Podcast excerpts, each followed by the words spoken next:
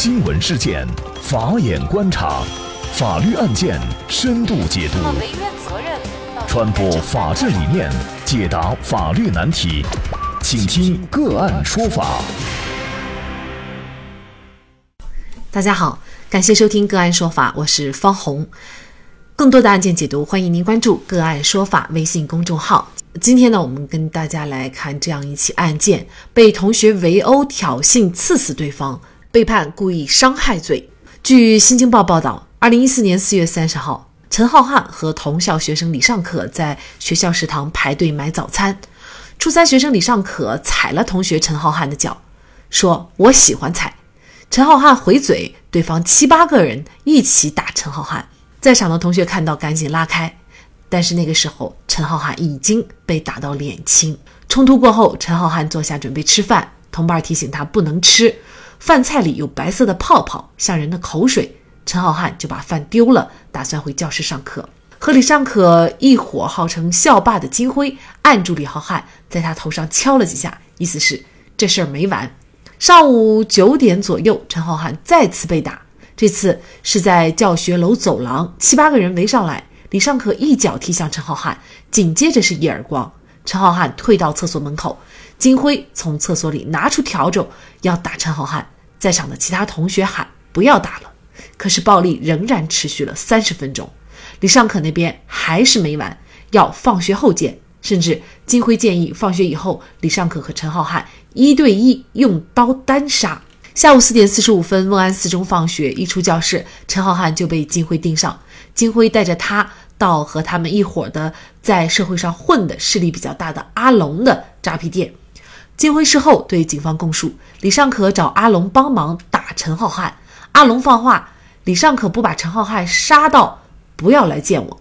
陈浩瀚在对警方的供述当中提到，到了五点三十分，他的表哥没有来，李尚可就每隔十秒踢自己一脚，旁边有个负责计时的同学。就在此时，四中学生秦亮就偷偷递给了陈浩瀚一把卡子刀，和李尚可那把类似，能折叠，打开大约十五厘米长。陈浩瀚把刀放到衣服口袋里。起诉书显示，李尚可对陈浩瀚进行殴打，陈浩瀚拿出刀戳在李尚可的胸部，李尚可冲上来杀在陈浩瀚左背部，陈浩瀚杀在李尚可胸部，陈浩瀚向外跑，李尚可持刀追了十几米，倒在地上。陈浩瀚跑到县公安局中街治安岗亭投案。判决书显示，李尚可持刀追赶十来米以后倒地，送医以后当天死亡。陈浩瀚逃至附近的治安岗亭，经医院抢救保住性命，鉴定为重伤二级。二零一四年八月二十九号，瓮安县人民法院一审以故意伤害罪判处。陈浩瀚有期徒刑八年。陈浩瀚上诉，贵州省黔南布依族苗族自治州中级人民法院二审裁定维持原判。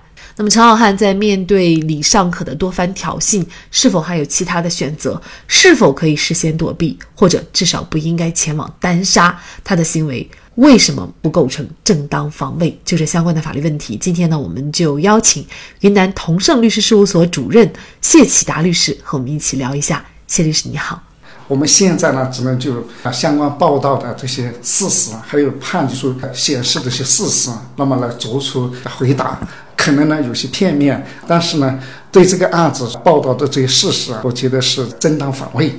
那么在当时，作为这个陈浩瀚来说，他是没得选择的啊，他是，呃，以这个判决书定性的，有些是有明显的这个不符的。啊，判决书显示，就是他是邀约赴会，实际上他是这个放学的时候就被这金辉啊盯上了。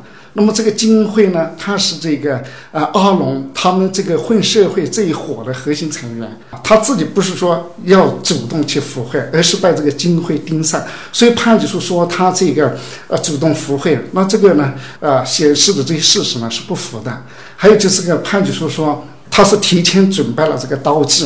那么这个刀具实际上是在后面秦亮才偷偷的递给他，如果说双方约好相斗，那是明明的拿刀，其他人没有发现，不是说公开都用刀子来单挑，所以这个认定呢也跟这个事实是不符的。而且就说判决书就定性是这个陈浩瀚先用刀，那么刺杀这个李尚可。起诉书显示啊，李尚可冲上去用刀刺伤这个陈浩瀚的左肩部，那么陈浩瀚用刀刺伤。李尚可的右胸部，那么这个对具体的这个事实上不明确的，是有争议的。当然，就是我们从整个的案件来看，事件的发发生，那么是李尚可在这个吃早餐的时候，那么故意的踩呃陈浩瀚。那么他为什么要踩呢？因为这里面就是李尚可他与这个阿龙。金辉啊，他们都属于这个跟外面混社会的勾结，在学校里面形成团伙来这个欺凌，呃，来殴打。那么这个呢是啊 是很任性的。那么加上学校在这方面管理不善，早上的时候事情发生啊，实际上已经报告了学校了，那学校不管，而且在早上的时候，呃，陈浩瀚。就被李尚可他们已经打了这个年轻，而且这个早上早操的时候，那么又被这殴打了半个多小时。陈浩瀚一直都是一个人，而对方都是七八个人一伙的围着他。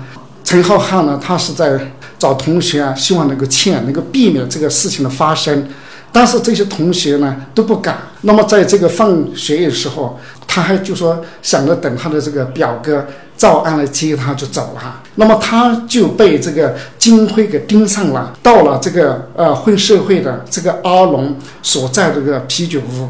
啊，因为这个啤酒屋呢是他们这一伙的固定的集会的这个场所，那么在这里呢就一直的殴打他，那么在这个时候是到后面了，他表哥没来，那么这个秦亮才偷偷的递了这一把刀给他，他并不是事先准备的，那么在。这种情况下，面对这个李尚可的殴打，然后其他人的围攻下，他只能采取这样的方式来自卫，他没得其他的选择。我刚才说了，那是他先动手，呃，用刀还是李尚可用刀？实际上，我觉得这个是有争议的。起诉书显示的，李尚可冲上去杀了他的左肩，那么他用刀杀了这个李尚可的右胸部。当然，这里看了就是一刀，像这个。鉴定书显示啊，李尚可他是用书用右胸部啊是两刀啊，一刀呢是锁骨的下端，那么插入这个胸腔，没有伤到这个内脏。那么一刀呢是右胸部，那么是伤了这个内脏而受伤而死了。陈浩瀚他不是说有意的要致这个李尚可死亡，那么他杀了以后马上就逃跑了。他并不说，呃，一定要置这个李尚可死地，他的目的是为了制止这种伤害行为，为了逃跑。那么他到这个治安岗亭去，啊，这个求助。那么这个判决说，这个不是自首啊，是求助。你看，他都到这个治安岗亭或者公安机关去求助了，还能不是自首吗？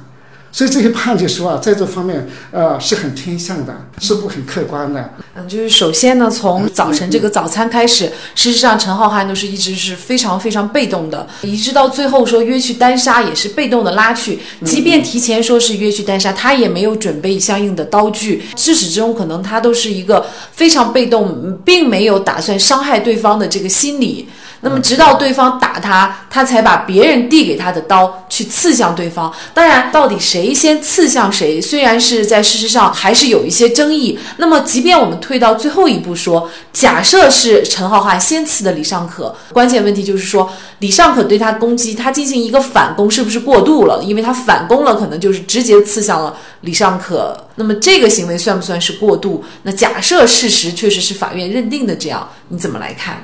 如果是这样的话，他也是正当防卫，因为这个李尚可是有刀的，是明明的，而一自始终都是李尚可在殴打他，而且李尚可旁边啊是有七八个人是在支持李尚可，在围的这个陈浩瀚，而且这个李尚可那么在之前有求这个阿龙帮忙，就是混社会的阿龙帮忙，阿龙就已经放话了，你不把这个陈浩瀚杀倒，就是杀死，你别来见我。